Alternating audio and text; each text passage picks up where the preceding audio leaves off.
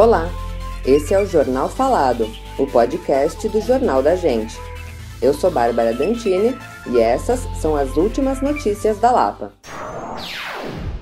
Após pouco mais de 100 dias à frente da subprefeitura Lapa, Caio Luz deixa o cargo para exercer a função de secretário executivo na Secretaria Municipal das Subprefeituras.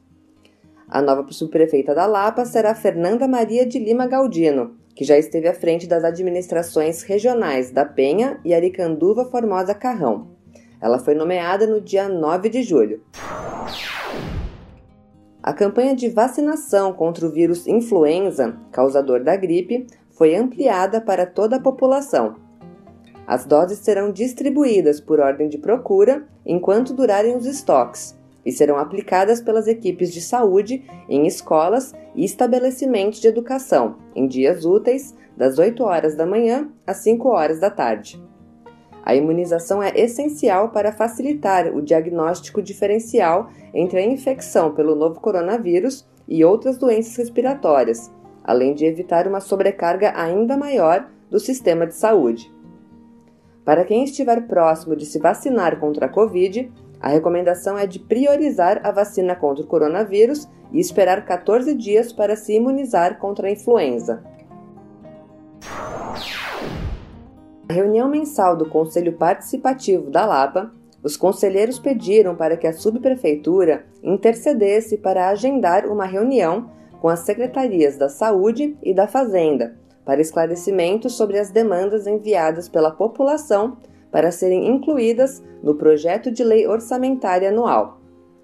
Com o Hospital Sorocabana sendo novamente uma das propostas, os conselheiros querem garantir que o orçamento considere verbas para a reabertura, ao invés de apenas a manutenção, como ocorreu este ano.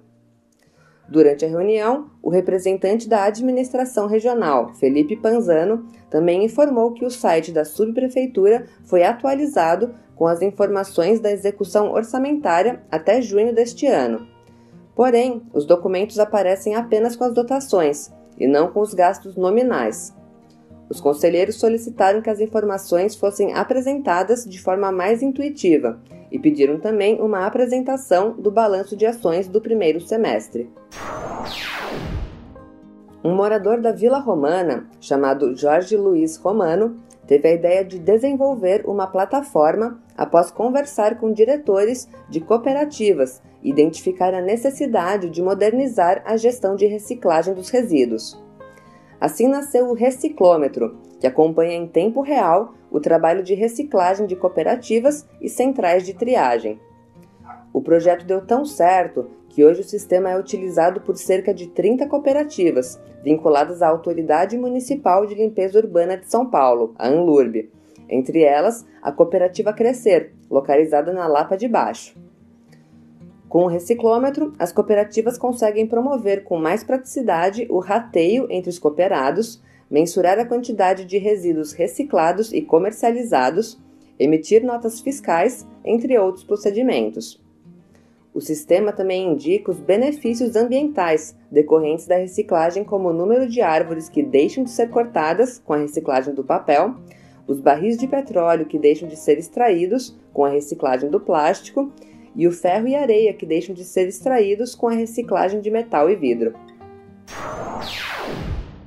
Esse foi o Jornal Falado. Para mais notícias, acesse www.jornaldagente.inf.br. Até o próximo boletim.